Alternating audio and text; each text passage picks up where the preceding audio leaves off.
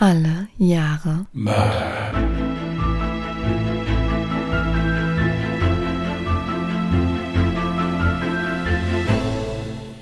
Herzlich willkommen zu Alle Jahre Mörder, der True Crime Podcast mit Christian, hallo. Und? Jasmin, hi. Jetzt hast du ja doch irgendwie so die Standardbegrüßung wieder. Ja, mir ist jetzt auch gerade nichts Besseres eingefallen. Ich hatte mir überlegt, das in mehreren Sprachen vielleicht mal zu machen, aber da habe ich im Moment nicht die Zeit für das vorzubereiten. Also insofern. Du müsstest dann nur das Wort und ersetzen, das weißt du. Ja, natürlich. Werbung.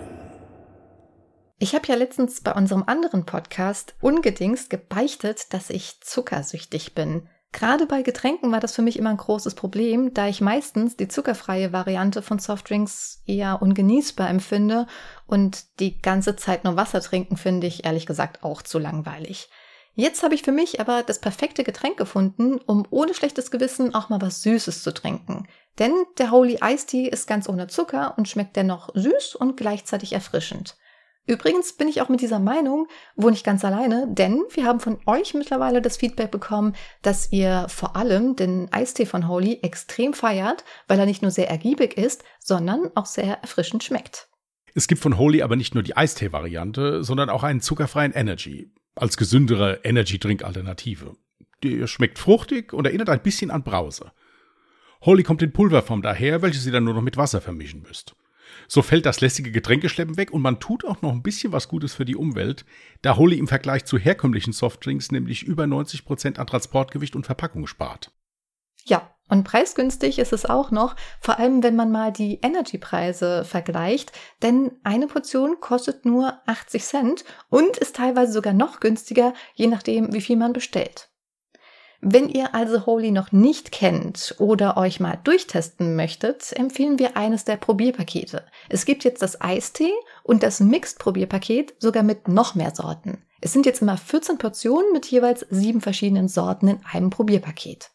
In beiden bekommt ihr dann Acai, Apple, Blackberry, Peach, Raspberry und ganz neu dazugekommen sind noch Mango und rote Traube. Rote Traube ist wirklich sehr lecker. Erinnert auch nicht so an diese parfümige Traube, die man so kennt, wenn da in irgendwelchen Drinks drin ist oder so. Schmeckt wirklich fruchtig, hat so eine leichte Säure, ist wirklich sehr lecker.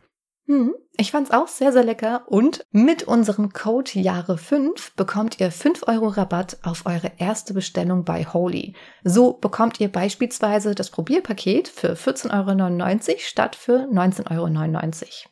So, und jetzt haben wir noch zwei News. Einer davon ist mir sehr wichtig. Der Klassiker Ice Tea 40 Nektarine ist wieder da. Das ist nämlich mein absoluter Favorit. Und es gibt jetzt noch eine neue Geschmacksrichtung, Limette X Matcha. Das ist erfrischende Limette und Matcha mit frischer Minze auf echter Grünteebasis. Mir schmeckt das übrigens auch total lecker. Ich finde, es passt auch irgendwie so perfekt zum Sommer, weil es auch sehr erfrischend schmeckt. Und außerdem war ich auch schon sehr gespannt, weil ich Matcha bislang noch in keinem Eistee probiert habe. Aber ich kann euch sagen, dass das super passt und Matcha ist ja sowieso sehr gesund, denn es enthält viel der Aminosäure L-Theanin, die einerseits für Entspannung und Stressreduktion sorgen kann und gleichzeitig eine langanhaltende Wachsamkeit verleiht. Außerdem kann Matcha-Tee die Gehirnleistung, Konzentration, die Gedächtnisleistung und sogar die Stimmung verbessern. Und zum Schluss haben wir noch eine tolle Nachricht für alle die, die von Holy angefixt wurden und nochmal bestellen wollen. Wir haben euch noch einen 10%-Code für Bestandskunden klargemacht. Mit dem Code Jahre, alles großgeschrieben, bekommt ihr 10% auf eure Bestellung. Ich glaube, es ist völlig egal, ob du es klein oder groß schreibst. Aber genau, also mit dem Code Jahre5 erhaltet ihr 5 Euro Rabatt auf eure Erstbestellung und mit dem Code Jahre bekommt ihr als Bestandskunde nochmal 10%. In den Shownotes findet ihr dazu noch die Links und auch die Gutscheincodes. Werbung beendet. Gut, Jetzt hast du mich schon ein bisschen gespoilert. Du hast einen etwas längeren Fall mitgebracht. Deswegen würde ich sagen, starten wir direkt in den Fall rein. Ich lehne mich jetzt zurück und lausche ergriffen. Ja, und für mich äh, eher so ein bisschen untypisch geht es ziemlich blutrünstig zu. Deswegen heute meine Triggerwarnung. In meinem heutigen Fall geht es um Verstümmelung und Kannibalismus. Wer das also nicht hören kann, der sollte mal eine Pause machen. Einige Namen habe ich geändert. Es ist ein frischer Herbstnachmittag am Dienstag, den 24. November 1998 in der südfinnischen Stadt Hyvinkää. Schatz, ich fahr da mal zur Deponie, ruft Oliver seiner Frau Emilia über den Hausflur zu. Ja, und beeil dich, du musst mir nachher noch bei einigen Dekoarbeiten helfen, antwortet Emilia ihrem Mann, während sie weiter Kartons mit Weihnachtsdeko aus dem Keller des Hauses nach oben trägt. Ja, ich mach so schnell ich kann, entgegnet Oliver schon leicht genervt. Er ist den vorweihnachtlichen Stress zu Hause zwar schon seit Jahren gewohnt, dennoch ist es jedes Jahr aufs Neue anstrengend, wenn Emilia im Dekofieber die gesamte Wohnung quasi entkernt. Oliver lädt den Elektroschrott in den Kofferraum seines Wagens und macht sich auf den Weg zur Mülldeponie. Als er im Radio schon die ersten weihnachtlich angehauchten Lieder hört, schaltet er genervt das Radio aus. An der Deponie angekommen, parkt Oliver seinen Wagen vor einem der Müllberge und beginnt seinen Kofferraum zu entladen. Elektroschrott darf man hier allerdings nicht hinwerfen. Da muss ein Mitarbeiter für gerufen werden. Während Oliver seinen Blick über die Deponie schweifen lässt und hofft, inmitten der Müllberge einen Bediensteten der Deponie zu erspähen, bleibt sein Blick an einem Abfallcontainer hängen. Was ist das da? Sieht ein bisschen so aus wie ein Teil einer Schaufensterpuppe. Genau genommen wie ein einzelnes Bein. Aber soweit er weiß, sind die Beine von Schaufensterpuppen nicht behaart. Oliver geht näher an den Container und riskiert einen finalen Blick. Dieser Blick dauert aber nur ein paar Sekunden, ehe der Familienvater würgend und sichtlich aufgeregt zu seinem Auto rennt und die Polizei verständigt. Ein paar Tage vorher in den Räumen der Pfingstkirche von Hyvinkää. Es war ein langer und anstrengender Tag für Finn und seine drei Glaubensbrüder. Aber das Missionieren und vor allen Dingen das Anliegen der Kirche, verlorene Seelen wieder auf den rechten Weg und somit zum wahren Glauben zu bringen, ist nun einmal anstrengend. Heute hatte sich die Glaubensgemeinschaft etwas Besonderes einfallen lassen und all die Menschen eingeladen, die mit einer Alkoholsucht zu kämpfen haben. Bei Tee und Gebäck sollten sie mit Gottes Hilfe von ihrer Sucht loskommen. Das Angebot wurde gut angenommen, jedoch hauptsächlich wegen dem leckeren Tee und der Gesellschaft. Viele neue Schäfchen konnten die vier Missionare ihrer Herde nicht hinzufügen. Finn und seine Freunde genießen noch den letzten Schluck Tee, ehe sie sich ans Aufräumen machen wollen. Plötzlich hört Finn die Stimmen von ein paar Männern, die sich lautstark dem Kirchenhaus nähern. Dem fast schon gröhlenden Lärm ist deutlich zu entnehmen, dass die Verursacher alkoholisiert sind. Finn ist zwar etwas unbehaglich, aber er macht sich dennoch auf den Weg zur Tür, um zu sehen, was die Besucher wollen. Nachdem Finn die Tür geöffnet hat, blickt er in die Gesichter von vier jungen Männern und einer Frau. Das Outfit der Gruppe lässt keinen Zweifel offen, dass es sich mit Sicherheit nicht um eine christliche Pilgergruppe handelt. Alle sind schwarz gekleidet, tragen Ledermäntel, unter denen ein Shirt mit dem Logo verschiedener Death Metal Bands hervorschaut. Schon bevor der scheinbare Anführer der Gruppe das Wort an Finn richtet, schlägt dem eine massive Alkoholfahne entgegen. Was kann ich für euch tun? Fragt Finn mit leicht zittriger Stimme. Nach einem kurzen Moment des Schweigens antwortet der größte und auf einen flüchtigen Blick auch älteste der Gruppe. Wir müssen mit euch über euren Glauben reden. Dann kommt rein, sagt Finn und versucht dabei mehr gastfreundlich als ängstlich zu wirken. Allerdings gelingt ihm das noch schlechter, als er hofft. Kreidebleich führt Finn die Gruppe in den großen Begegnungsraum der Kirche. Seinen Glaubensfreunden fällt sofort die Angst in Finns Augen auf. Und ehe sie ihn fragen können, was der Grund ist, beantworten die Besucher die Frage mit dem Betreten des Saals schon selbst. Finn bietet der Gruppe einen Platz an und schnell wird klar, dass hier nur einer reden wird. Bei dem Sprachrohr der dunkel gekleideten Gestalten handelt es sich um den damals 23-jährigen Jarno Elk. Der ca. 1,90 Meter große und leicht untersetzte Mann mit langen schwarzen Haaren und einem Ziegenbart kommt zu Beginn des Gespräches schnell auf den Punkt. Das Christentum ist die reinste Zeitverschwendung. Satan repräsentiert Stolz, Freiheit und Idealismus. Das sind Qualitäten, die oft als böse von denen deklariert werden, die externe Gottheiten anbeten. Wir Satanisten sind unsere eigenen Götter, die Liebe an denjenigen geben, der sie verdient. Wir lassen die, die uns dazu verleiten, unseren Zorn spüren. Finn hört sich den aggressiv gehaltenen Vortrag von Jano an und versucht eher halbherzig, ihn von einem Leben als Christ zu überzeugen. Viel zu groß ist seine Angst, dass die Situation eskalieren könnte. Aber dazu soll es nicht kommen. Nachdem sich beide Seiten einig sind, sich nicht einigen zu können, verlässt die Gruppe friedlich die Räumlichkeiten der Pfingstkirche. Kaum vor der Tür angekommen, schlägt Janus Stimmung allerdings schnell wieder ins Aggressive um. Kurz zu seiner Person. Jano Sebastian Elk ist älter als die anderen und sieht sich selbst als Anführer der Gruppe. Er wurde 1975 in Hevenkey geboren. Er hat einen Bruder und eine Schwester, die beide an psychischen Problemen wie Sexsucht und Schizophrenie gelitten haben sollen. Die drei Geschwister sollen eine sehr strenge und gewaltsame Erziehung genossen haben. In späteren Verhören wird Jano aussagen, dass er schon im Alter von zehn Jahren erste Drogenerfahrungen gemacht hat. Als junger Teenager unternahm er mehrere Selbstmordversuche und erhielt fortlaufend psychiatrische Hilfe. Während seiner gesamten Jugendzeit besuchte er die jugendpsychiatrische Rehabilitationsabteilung des Kelokowski Krankenhauses.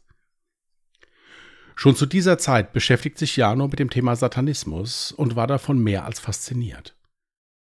Seine Leidenschaft nahm aber sehr schnell beängstigende Züge an. So wurde er 1991 im Alter von 16 Jahren verhaftet, weil er eine Kirche niedergebrannt hatte. Für die Tat wurde er zu einer Jugendstrafe von einem Jahr und zehn Monaten verurteilt. Nach seiner Entlassung kehrte er nie wieder zurück, um seinen Schulabschluss nachzuholen. Den größten Teil seiner Teenagerzeit verbrachte Jano mit dem Satanismus und liebte es, darüber zu sprechen und seine Philosophie zu verteidigen, wann immer ihm sich die Gelegenheit dafür bot. Er glaubte fieberhaft an den extremen Individualismus, den der Satanismus predigte. Hauptsächlich an den Punkt, dass man nur an sich selbst glauben muss. Hierfür schwor Jano keinerlei moralische Grenzen in seinem Leben einzuhalten. Nicht selten kam dabei der Spruch Ich bin mein eigener Gott über seine Lippen. Erschwerend kam zu den extremen Ansichten auch noch sein ständiger Alkohol- und Drogenkonsum dazu. Den Alkohol destillierte er sich größtenteils sogar selbst. Das Getränk, welches aus Unmengen von Zucker, einer Portion Hefe und Wasser bestand, hatte in einschlägigen Kreisen den Namen Kill You. Die Herstellung war allerdings laut finnischem Recht zu dieser Zeit eigentlich illegal. Aber nicht nur in Bezug auf seinen Konsum wurde Jano immer extremer. Anfang des Jahres 1998 quälte er seinen eigenen Hund zu Tode und erfreute sich daran, wie das Tier eines langsamen und qualvollen Todes starb. Mit Hilfe seines Auftretens und seiner Kompetenz in Sachen Satanismus hatte es Jano geschafft, eine Gruppe um sich zu formieren, die ihm gehorchten und dabei sogar ein wenig zu ihm aufschauten. Das war auch bei seiner Freundin, der 17-jährigen Terhi, so. Jano lernte die junge Frau bei einem seiner Psychiatrieaufenthalte kennen und lieben. Ebenso genoss er es selbstverständlich auch, dass Terhi ihm einiges an Bewunderung schenkte. Es dauerte nicht lange, bis sie nach ihrer Entlassung bei ihm einzog. Seither waren die beiden unzertrennlich. Genauso wie ihr Freund teilte Terje eine Abneigung gegen Regeln und Normen und das Interesse für den Satanismus. Gesundheitlich ging es Terje allerdings weniger gut. Die junge Frau war seit einigen Jahren alkoholabhängig, griff oft zu Drogen und hatte aufgrund ihrer Süchte auch mit psychischen Erkrankungen zu kämpfen. Ebenfalls während seiner Klinikaufenthalte hatte Jano den 20-jährigen Mika kennengelernt. Jano kam bei Mika einmal mehr seine recht gute Menschenkenntnis und seine Manipulationsfähigkeit zugute. Er bemerkte schon während den Gruppengesprächen schnell, dass sich Mika gegen die Welt und alles, was sie regulierte, auflehnte und konnte ihn somit schnell für seine Art der Religionsausübung gewinnen. Seit ihrer Klinikentlassung waren die beiden mehr oder weniger unzertrennlich. Neu in der Gruppe waren der 23-jährige Matthias und der 16-jährige Olaf. Aber auch sie teilten die Weltanschauung von Jano und den anderen. Ebenso teilten sie den krankhaften Hang zu berauschenden Mitteln. Es ist kurz nach Mitternacht, als die Gruppe in Janos Wohnung in Hevenkay ankommt. Alle sind immer noch voller Aufregung über das Gespräch in der Kirche und feiern Jano für die Klatsche, die er dem Kirchenmissionar Finn verpasst hat.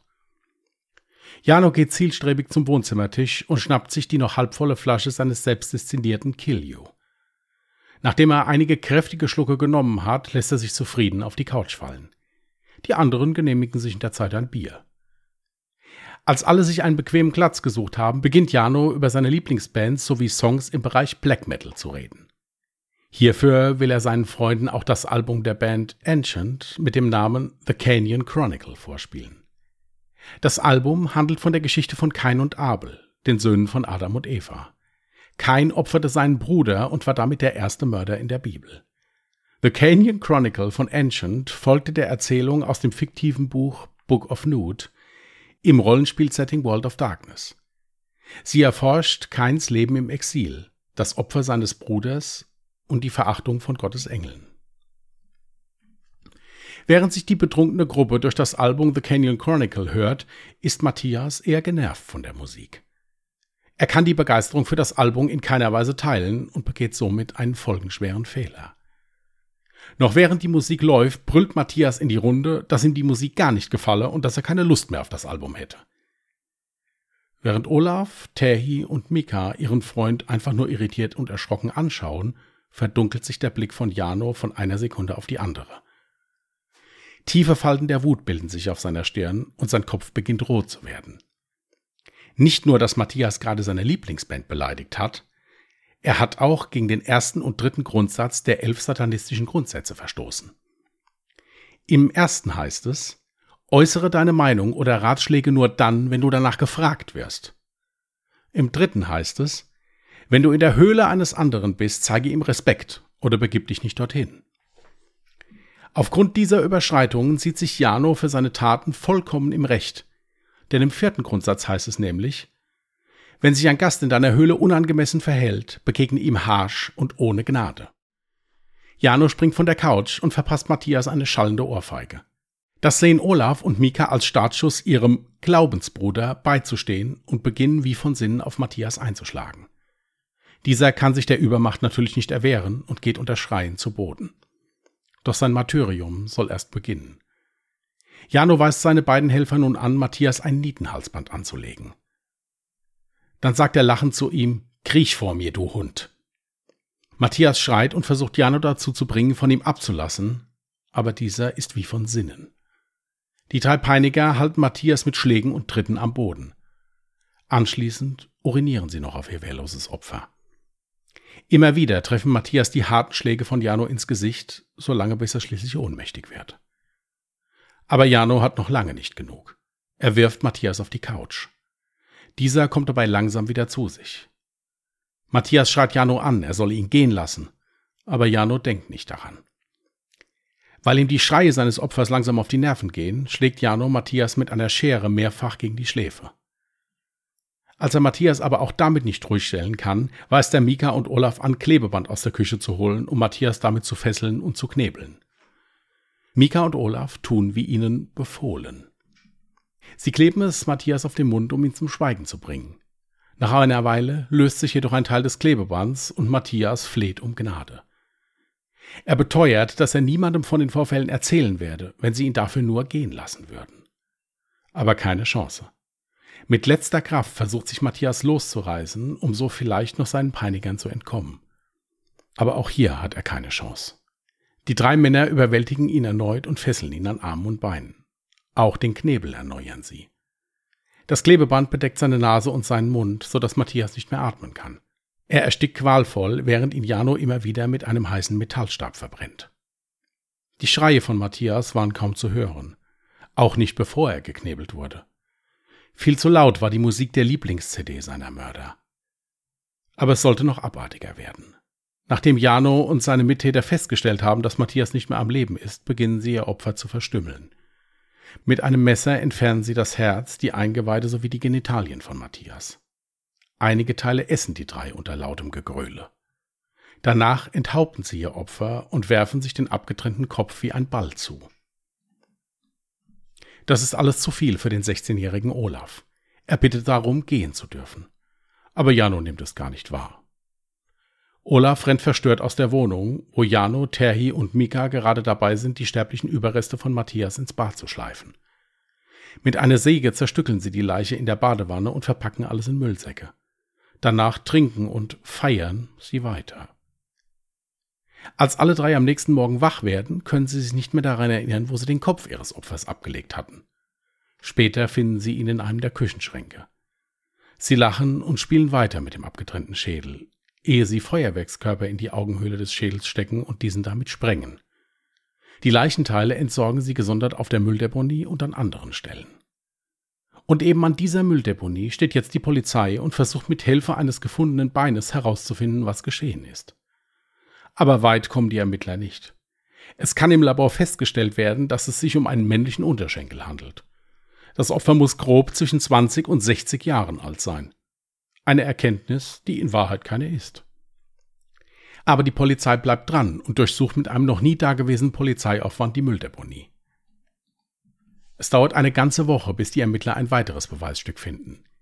Hierbei handelt es sich um ein kleines Stück menschlichen Gewebes, von dem man glaubt, es sei ein Stück Leber. Es stellt sich aber dann jedoch heraus, dass es sich um ein Teil des Magens handelt. So winzig es auch ist, so bedeutsam ist es für die Identifizierung des Opfers. Das Alter der Leiche kann nunmehr auf zwischen 20 und 30 Jahren eingegrenzt werden. Ebenso stellen Mediziner fest, dass der Tote zum Zeitpunkt seiner Ermordung unter massivstem Alkoholeinfluss stand. Die Abnutzungserscheinungen des Gewebes deuten darauf hin, dass er zu Lebzeiten starker Trinker war. Die Person kam höchstwahrscheinlich aus einer finanziell angespannten Situation und lebte vermutlich von Sozialhilfe. Die Ermittler durchforsten die Akten von Sozialhilfeempfängern aus der Gegend und achten bei ihrer Recherche darauf, ob es welche gibt, die über einen längeren Zeitraum ihr Geld nicht abgehoben haben. Diese Strategie führt sie dann zu einer Adresse in Jävenpää, etwa eine halbe Autostunde von Hivenke entfernt. Genau zur Wohnung von Matthias. Die Ermittler nehmen eine DNA-Probe und vergleichen diese mit der DNA, die sie am Tatort gefunden haben. Nach kurzer Zeit steht das Ergebnis fest. Bei dem Toten handelt es sich um Matthias. Er galt in seiner Nachbarschaft eher als Einsiedler, der nicht viel ausging. Das würde auch erklären, warum niemand sein Verschwinden in den Tagen nach dem Mord bemerkt hatte. Auch zu seiner Familie soll er seit Jahren keinen Kontakt mehr gehabt haben. Die Ermittler versuchen, den Aufenthaltsort des Opfers über das Wochenende hinaus zu ermitteln. Hierbei meldet sich ein Zeuge bei ihnen, der aussagt, den Toten vor kurzem noch gesehen zu haben. Es ist Finn, das Mitglied der Pfingstkirche. Auch weitere Personen werden befragt. Einige Zeugen geben an, dass der betreffende junge Mann am Wochenende in Begleitung von Jano Elk und seinen Freunden war. Die Gruppe hatte auch vor anderen mit ihrer Tat geprahlt. Sie waren stolz auf ihre Leistung und dachten, sie hätten den perfekten Mord begangen. Die Polizei hatte hiermit genug, um Jano und seine Mittäter zu verhaften. Diese lassen sich am 8. Dezember 1998 widerstandslos festnehmen. Jano Elk und Mika Riska hatten in der Vergangenheit schon einige Male mit dem Gesetz zu tun. Allerdings nichts, was die Strafverfolgungsbehörden auf die Idee gebracht hätte, dass sie auf ein solch brutales Verbrechen zusteuern würden. Ihre Straftaten waren die Zerstörung von Eigentum, Bagatelldiebstahl und Körperverletzung, alles aufgrund von Alkoholmissbrauch. Mika Riska hatte einige Bagatelldelikte begangen, aber nichts Gewalttätiges. Das schlimmste Verbrechen von Jano Elk war wohl die Tötung seines Hundes, die jedoch erst viel später zur Anzeige gebracht wurde. Janus Freundin Terhi und der noch minderjährige Olaf waren noch nicht vorbestraft. Nach seiner Verhaftung durchsuchte die Polizei die Wohnung von Jano, um eventuelle Spuren des Mordes zu sichern. Sie entdecken viele Gegenstände, die mit satanistischen Praktiken in Verbindung stehen. Die Zahl 666, Literatur, darunter das Kapitel über die Bestie aus der Offenbarung des Johannes, Totenkopfschmuck, Messer und noch einiges mehr. Die Gegenstände waren in einem Schrank der Wohnung ohne große Sortierung eingeschlossen. Einen ganzen Monat untersuchen die Ermittler die Wohnung von Jano Elk und finden die DNA des Opfers nahezu überall. Auch ziehen die Ermittler kurzzeitig in Betracht, dass Matthias nicht das einzige Opfer gewesen sein könnte. Jedoch gibt es für weitere Opfer keine stichhaltigen Anhaltspunkte. Der leitende Ermittler erklärt im März 1999 den Medien, dass alle vier Verdächtigen intelligente junge Menschen seien. Bei den Verhören kämen sie allerdings nur schleppen voran und seien speziell bei Jano Elk schockiert über die Art und Weise, wie er seine Aussagen zu dem brutalen Mord tätigt. Denn Jano wirkt in seinen Ausführungen stolz auf seine Tat und stellt sogar das Ausweiden seiner Leiche ohne Aufforderung für die Ermittler nach. Bis zum Prozessbeginn verbleiben Jano, Terhi und Mika in Untersuchungshaft. Für Olaf kommt eine Verurteilung aufgrund seiner Minderjährigkeit noch nicht in Frage. Im August 1999 dann der Prozess. Das finnische Volk fiebert dem Urteilsspruch entgegen. Obwohl über die genauen Tathergänge ein Berichterstattungsverbot verhängt wurde, sickerten hier und da immer noch genügend Fakten durch, um das Volk zu schockieren. Schockiert sind auch alle Beteiligten vom Auftreten von Jano vor Gericht. Er lächelt, wenn die Kameras auf ihn gerichtet sind und zeigt unverblümt den Stinkefinger oder den Metal groß. Auch sein Outfit sieht eher so aus, als ginge er gleich mit Freunden zu einem Konzert und nicht zu einer Gerichtsverhandlung, die über den Rest seines Lebens entscheiden würde. Nach Ansicht der Staatsanwaltschaft ist die Tat satanistisch motiviert. Das Motiv könnte in den elf satanistischen Regeln der Erde zu finden sein. Der Staatsanwalt argumentiert, Zitat, dass die Gruppe angeheizt durch Satanismus, Alkohol und Black Metal Musik sich selbst zum Opfergeist anstachelte. Das Opfer verärgerte Jano in seiner Höhle und wurde grausam und ohne Gnade abgeschlachtet. Bei den einzelnen Befragungen der Täter und der Täterin distanzieren sich Terhi und Mika von einem rein satanistischen Motiv. Den Tod von Matthias bezeichnen alle Angeklagten als Unfall, der so nicht geplant gewesen sei. Auch den Tatvorwurf des Kannibalismus weisen alle zurück. Am 11. August 1999 dann das Urteil. Jano Elk wird zu lebenslanger Haft verurteilt. Ein vom Gericht bestellter Psychologe vertrat die Auffassung, dass er, obwohl er betrunken war, genau wusste, was er tat und auch im Nachhinein keinerlei Reue oder ähnliches zeige. In Finnland bedeutet eine lebenslange Haftstrafe für jemanden, der nicht vorbestraft ist, zwölf Jahre Gefängnis. Terhi wird für ihre Beteiligung an dem Verbrechen zu acht Jahren und sechs Monaten Haft verurteilt. Auch bei ihr wird aufgrund ihres jungen Alters, 17 Jahre, noch vom Jugendstrafrecht Gebrauch gemacht. Ein psychologisches Gutachten kam zu dem Schluss, dass sie teilweise unzurechnungsfähig sei. Nach ihrer Entlassung im Jahre 2003 ändert Terhi ihren Nachnamen. Sie findet einen Job und arbeitet in den Parks der Stadt Hämmenlinna. Lange geht das jedoch nicht gut. Im Jahre 2007 tötet sie im Streit einen Mann. Hierfür wird sie zu zehn Jahren Haft verurteilt. Während der Haft lernt sie einen verurteilten Mörder kennen, den sie später auch heiratet. Danach verliert sich ihre Spur. Mika Riska wird für seine Tatbeteiligung bei dem Mord zu zwei Jahren und acht Monaten Gefängnis verurteilt. Wegen Körperverletzung und Schändung des Grabes. Nach finnischem Strafrecht wird die Strafe für sexuelle Ausbeutung der Verstorbenen als Grabschändung eingestuft. Es wird angenommen, dass Mika der Einzige war, der mit dem Körper des Opfers Nekrophilie betrieb, während die anderen dabei zusahen. Nach der Verbüßung seiner Strafe wird er freigelassen. Und abgesehen davon, dass er wegen Fahrens oder Alkoholeinfluss erwischt wird, ist er nicht weiter strafrechtlich in Erscheinung getreten. Der 16-jährige Olaf wird für unschuldig befunden, da das Gericht zu dem Schluss kommt, dass er von seinen älteren, dominanteren Freunden zu dieser Situation gezwungen wurde. Kurz nach seiner Verhaftung wird er zur Behandlung auf unbestimmte Zeit in eine psychiatrische Klinik gebracht. Im Jahr 2016 wird Jano Elk auf Bewährung entlassen und ist bis heute ein freier Mann. Das Berufungsgericht stellt fest, dass er seinen Schulabschluss nachgeholt hat und Vollzeit beschäftigt ist. Sein Arbeitgeber gibt ihm regelmäßig gute Rückmeldungen und seit seiner Entlassung ist er nicht mehr mit dem Gesetz in Konflikt gekommen. Seinen genauen Aufenthaltsort kennen wir nicht. Ja, also ich würde mal sagen, da hast du mit deiner Triggerwarnung nicht zu viel versprochen. Ich glaube, das ist auch der blutrünstigste Fall, den du bislang gemacht hast. Kann das sein? Ja, also ich würde mich jetzt auch nicht an viele erinnern, die vielleicht noch hier von dem von dem Kannibalen von ich hatte mal so zwei kannibalische Fälle, da ging es auch gut mhm. zur Sache, aber das hier ist schon heftig. Also das ist schon heftig, weil halt eben auch mehrere Menschen daran beteiligt waren ähm, und vor allem auch so junge Menschen und vor allem auch aufgrund des Motives in Anführungsstrichen. Also ich habe mir ein paar Stichpunkte gemacht. Ähm, der erste Stichpunkt war, dass ich es schon krass fand, was für ein Glück diese Pfingstkirche hatte oder auch dieser Finn, der dann halt in der Kirche war. Weil im Prinzip hätte da auch jederzeit die Situation eigentlich schon eskalieren können. Es fand ja alles am selben Tag statt, oder? Ja, ja, fand alles am selben Tag statt. Genau. Und du hattest ja auch erwähnt, dass dieser Jano ja auch vorbestraft war. Er hatte ja schon mal eine Kirche abgebrannt. Also das heißt, vor so etwas hat er auch nicht zurückgeschreckt. Ja, es ging da aus den äh, Quellen mehr so hervor. Da war der aber nur, um seiner Gruppe auch noch mal zu demonstrieren, dass er auch Christen locker wegargumentieren kann mit seinem mit seinem Glauben an den Satanismus und seinem Wissen vor allen Dingen darüber. Hm.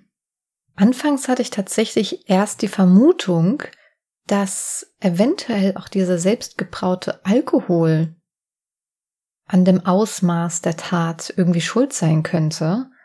Allerdings, als du diese ganzen, also als du alle Einsten beschrieben hast und auch die Vergangenheit ein bisschen beschrieben hast, war ja schon klar, dass da bei mehreren auch eine psychische Erkrankung vorlag, die ja teilweise auch versucht wurde zu behandeln, teilweise leider nicht. Denkst du, der Alkohol hat zumindest das Ausmaß der Tat nochmal beeinflusst? Ich äh, habe mich bei dem Rezept dieses Alkohols äh, ja an etwas erinnert gefühlt. da mag er Kiljo heißen. Hier in deutschen Gefängnissen heißt dieser Alkohol Pfiffi. Also auch äh, Gefangene versuchen, sich den zu brauen. Die nehmen dafür keine Hefe, weil sie keine haben. Die nehmen Brotstücke. Jetzt gib hier bitte keine Anleitung. Mit was, nein, das ist, das ist ja, ist ja nichts anderes. Die Einleitung habe ich ja schon gegeben gehabt. Hm. Ähm, und der kann also sehr heftige Reaktionen hervorrufen. Weil je nachdem, wie viel Zucker, wie viel Hefe und so weiter, kann das schon ein ziemlich starkes Gebräu sein, was also auch dazu führen kann, dass jemand ausrastet. Wobei ich jetzt hier in dem Fall glaube, dass der zum einen den Alkohol gewöhnt war und äh, zum anderen, das, das war seine, sein Wesen, so wie, wie der das da gemacht hat.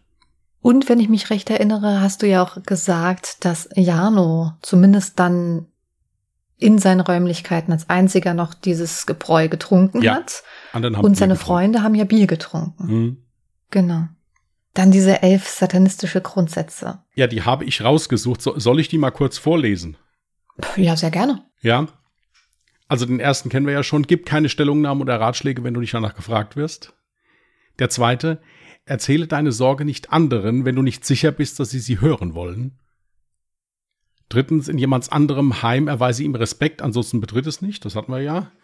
Dann das vierte, wenn dich ein Gast in deinem Heim belästigt, behandle ihn grausam und ohne Gnade. Heim in dem Sinne für Höhle jetzt. Ich habe das übersetzt von der mhm. äh, skandinavischen Seite. Fünf, unternimm keinen sexuellen Vorstoß, solange du nicht entsprechende Signale bekommen hast. Sechstens, nimm nicht an dich, was dir nicht gehört, außer es ist eine Bürde für einen anderen und er schreit danach. Sieben, also siebter Grundsatz, erkenne die Macht der Magie an, wenn du sie erfolgreich eingesetzt hast, um deine Wünsche zum Erfolg zu verhelfen. Achtens, beschwere dich nicht über etwas, dem du dich nicht selbst aussetzen musst. Neuntens, füge Kindern keinen Schaden zu. Zehntens, töte keinerlei nichtmenschliche Tiere, außer du wirst angegriffen oder zu Nahrungszwecken. Dann der elfte, wenn du auf einem offenen Grund unterwegs bist, belästige niemanden. Wenn dich jemand belästigt, bitte ihn damit aufzuhören. Wenn er nicht aufhört, vernichte ihn. Okay, also erstens ist mir aufgefallen, dass er selber gegen Grundsatz, was jetzt neun, zehn? Zehn ähm, mit den Tieren. Genau, richtig. Dagegen hat Janu ja selbst verstoßen. Ja, absolut. Ja, also teilweise gibt es da ja auch Grundsätze, wo man sagen kann, okay, ja, kann man nachvollziehen. Jetzt vielleicht nicht ganz so heftig ausgedrückt. Aber ähm, weißt du, was ich halt krass fand, ist, okay, es gibt diese Grundsätze und ähm, die verstehe ich ja auch, dass sich da dann jemand dran halten will.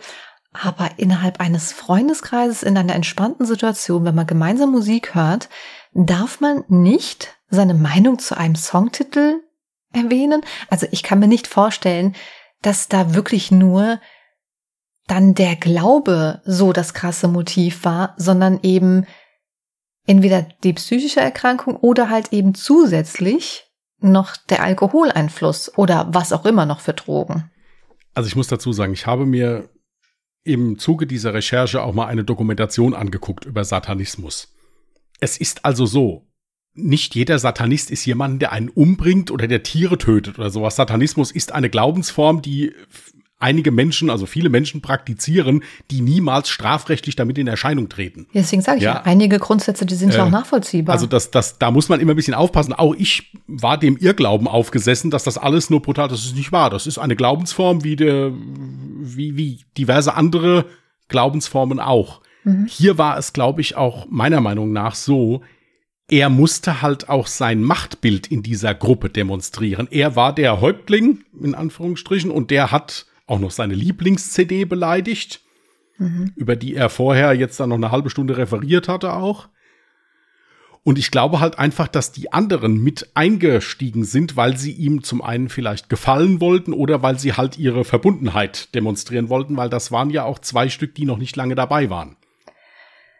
Ja, das würde dann vielleicht aggressives Verhalten ähm, erklären ich finde es halt ab dem Zeitpunkt grausam, wo es, also wo es dann wirklich um Mord geht und vor allem der Teil, was nach dem Mord geschehen ist. Ich habe auch äh, mir noch den Punkt aufgeschrieben, dass die ja dann später beim Prozess gesagt haben, ja, es wäre ein Unfall gewesen.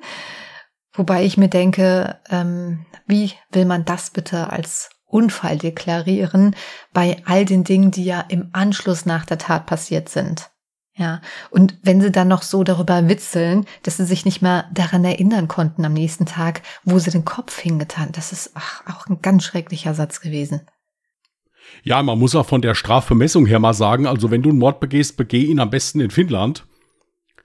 Ja, weil, äh, äh also zum, ich weiß ja nicht, ob die Rechtsprechung heute auch noch so ist, ja, aber äh, zur damaligen Zeit, also ich meine jetzt an einem wirklich sehr brutalen Mord mit Verstümmelung und Kannibalismus beteiligt gewesen sein, als Beteiligter und dann zweieinhalb Jahre Haft zu bekommen dafür. Ja, im Falle von Mika jetzt. Ich habe mir das auch alles aufgeschrieben, ähm, was jetzt die Urteile angeht. Zum einen so ein rein rechnerisches Problem. Und zwar hast du ja gesagt, der Prozess war ja 1999. Er wurde, also Jano, wurde zu zwölf Jahren Haft, was halt auch einfach nur ein Witz ist, für zwölf Jahre verurteilt.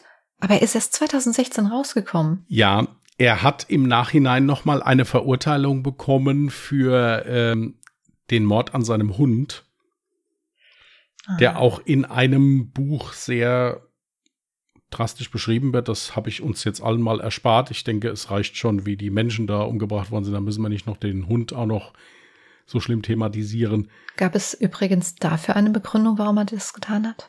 Ja, er, äh, er wollte halt, äh, ja, Blut sehen. Okay. Er wollte diese Macht demonstrieren, vor allen Dingen, das, das war sein Hund. Also dieses Tier hat jahrelang mit ihm zusammen gelebt. Mhm ich konnte auch nicht so ganz rausfinden, ob diese zwölf Jahre wie hier in Deutschland so ein Richtwert sind, dass man also sagt, so nach zwölf Jahren kannst du mal nachfragen. So mhm. nach dem Motto. Oder ob das eine feste Zeit ist. Das weiß ich nicht. Aber auch das für diesen Mord, zwölf Jahre, wegen mir waren es dann 14 Jahre. Äh, und dann kommt er wieder raus und auch die anderen, wie die verurteilt worden sind. Also das ist der, der, der Knüller. Also. Ja. Ähm, was ich zum Beispiel bei der Terhi hieß sie, glaube ich, nicht verstanden habe, sie wurde ja auch als unzurechnungsfähig eingestuft, aber warum hat sie dann während ihrer Haftzeit oder nach der Haftzeit, es waren ja dann achteinhalb Jahre, ähm, keine Behandlung bekommen? Weil hätte es eine Behandlung gegeben, wäre dann vielleicht der zweite Mord gar nicht passiert. Ja, es geht aus den Quellen so ein bisschen hervor, dass, wie du ja am Anfang schon gesagt hast, diese ganze Gruppe ist ja eigentlich konstant in psychiatrischer Behandlung gewesen. Mhm. Ja. Problem war halt, dass die äh, ja nicht so gut therapier, nicht so gut bis gar nicht therapierbar waren. Weil die halt der Meinung waren, wir sind ja in Anführungsstrichen jetzt nicht psychiatrisch erkrankt, wir sind einfach nur einer Religion zugehörig, die andere Leute als nicht normal empfinden weil die alle keine Ahnung haben. Und deswegen brauchen wir auch nicht therapiert zu werden. Das Krasse war ja, ich habe mir auch notiert, der Olaf hat ja zumindest keine Haftstrafe bekommen, kam aber stattdessen in eine psychiatrische Einrichtung. Da ja. hat's doch funktioniert. Da hat's funktioniert offenbar, ja. Aber ich denke mir halt auch nur, weil sie den nicht, weil sie den nicht verurteilen konnten. Was mich jetzt auch schon wieder gewundert hat, die Terhi war auch noch nicht volljährig, die wurde aber verurteilt. Bist du in Finnland mit 16 vielleicht schon? Ich habe keine Ahnung, ich weiß es nicht. Nein, nein, sie wurde ja auch nach Jugendstrafrecht verurteilt es ist ja meistens so, dass ein Gutachten erstellt wird, ähm, wo dann eingestuft wird, äh, was für eine geistige, wie sagt man, also Reife. wie Reife, genau, was für eine Reife du hast. Vielleicht liegt da der große Unterschied, dass Terhi eben komplett anders eingestuft wurde als Olaf. Es kommt natürlich auch noch erleichternd, erleichternd, mir fällt gerade nicht das passende Wort ein, aber es kommt natürlich auch noch hinzu, dass Olaf ja wirklich der Einzige war, der vom Tatort geflüchtet ist. Jetzt muss ich aber auch dazu sagen, eigentlich auch total unsinnig, weil so wie du es geschildert hast, ist er ja wirklich erst verschwunden, nachdem ähm, Matthias ja schon getötet wurde. Richtig. Wenn er vorher den Tatort verlassen hätte, dann hätte man ihm das positiv zurechnen können.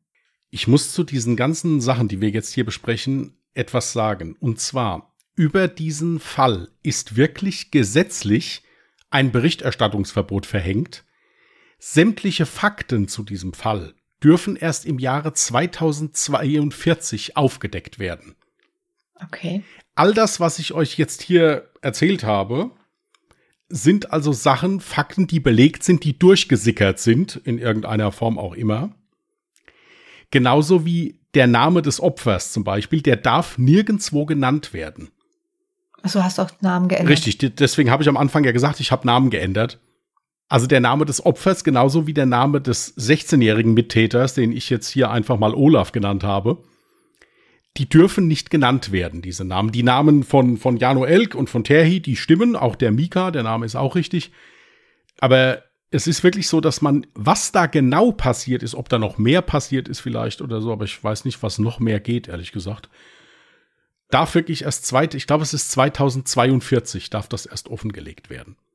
Ja gut, dann müssen wir 2042 einfach noch mal von einem Fall Können wir ja noch mal nachgucken, legen wir uns auf Wiedervorlage. Ja. Genau. Ja, aber ich, wie war das jetzt mit Mika? Warum hat er nur zwei Jahre und acht Monate bekommen? Ja, weil der ja äh, laut Ansicht des Gerichts tatbeteiligt nur war, wobei ich da auch nicht verstehen kann, wie der Tat beteiligt war. Also, wenn man es mal streng genommen nimmt, hat er ja mitgeknebelt. Also normalerweise ist er ja eigentlich für die Tötung verantwortlich. Ja, ja. das habe ich auch nicht verstanden. Also das Gericht hat sich auf gut Deutsch wirklich auf diesen Jano Elk eingeschossen, weil der halt auch wirklich, der hat alle äh, ihr werdet ja bei Instagram ein Bild von ihm sehen, also der erfüllt wirklich alle Voraussetzungen, um einen satanistisch angehauten Mord zu begehen, wenn man den so da sieht. Ja, ich guck mir gerade mal schnell das Foto an. Moment. Ja, also, ganz ehrlich, das sieht für mich wie ein ganz typischer junger Mann aus, der jetzt einfach gerne so Death Metal hört oder so. Ja, ja, natürlich, aber das Problem ist halt eben die Art und Weise, wie er da gesessen hat vor Gericht. Mhm. Also der und, und gelacht hat und da hier den, den, Mittelfinger gezeigt hat. Also das war wirklich, wenn man da reingeguckt hat, das Bild sieht, denkt man, der ist da wegen einem Zivilprozess wegen falschem Parken oder irgendwie sowas, ja, oder hat seinen ja. Nachbar angezeigt, weil der Baum über den Zaun gewachsen ist. Oder irgendwie sowas. Also das war halt das Verhalten von dem auch während des Verhörs. Mhm. Dass er wirklich so gesagt hat, es ist doch vollkommen klar, dass ich das gemacht habe. Das, das, gehört sich nicht, was der gemacht hat und da ja, gehört ja, auch weg das für. Prahlen ja. hinterher und wie er auch dann die ganze Tat dann teilweise auch dann äh, nochmal rekonstruiert hat und den Beamten dann gezeigt hat. Das ist schon echt heftig. Ich hätte mir noch einen letzten Punkt aufgeschrieben zu den Ermittlungsarbeiten, was ich auch sehr fragwürdig fand. Ich meine, es ist cool, dass die Ermittler dadurch dann auf die richtige Spur gekommen sind.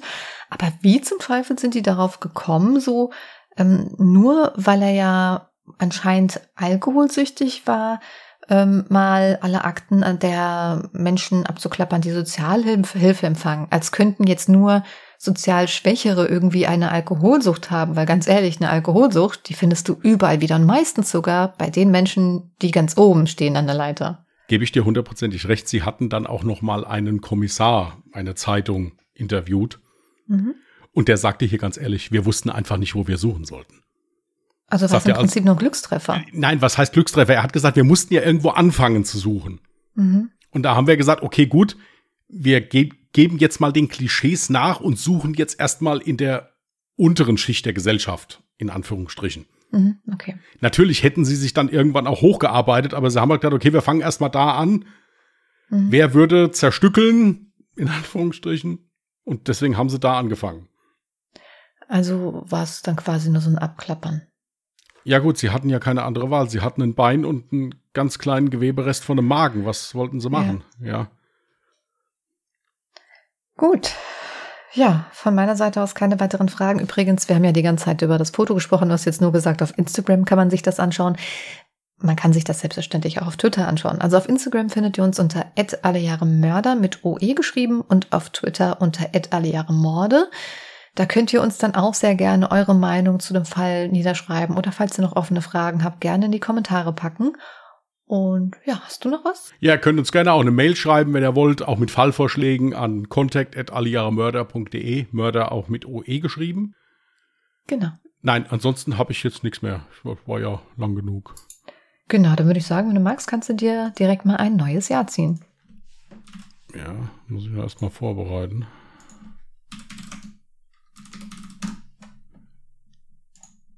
1994.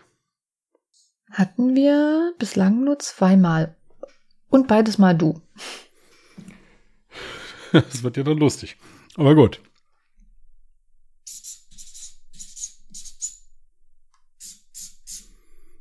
Gibt's Fallvorschläge? Nein, übrigens beide Male. Ich hasse es, wenn ich Fehler mache beim Sprechen und mir fällt es dann erst später auf. Nee, es gibt keine Fallvorschläge, also die könnt ihr auch sehr gerne einsenden, entweder über Instagram, Twitter oder E-Mail. Alles findet ihr natürlich auch nochmal in den Show Notes. Lest da gerne nochmal nach. Und übrigens nicht vergessen, wir haben ja noch einen anderen Podcast.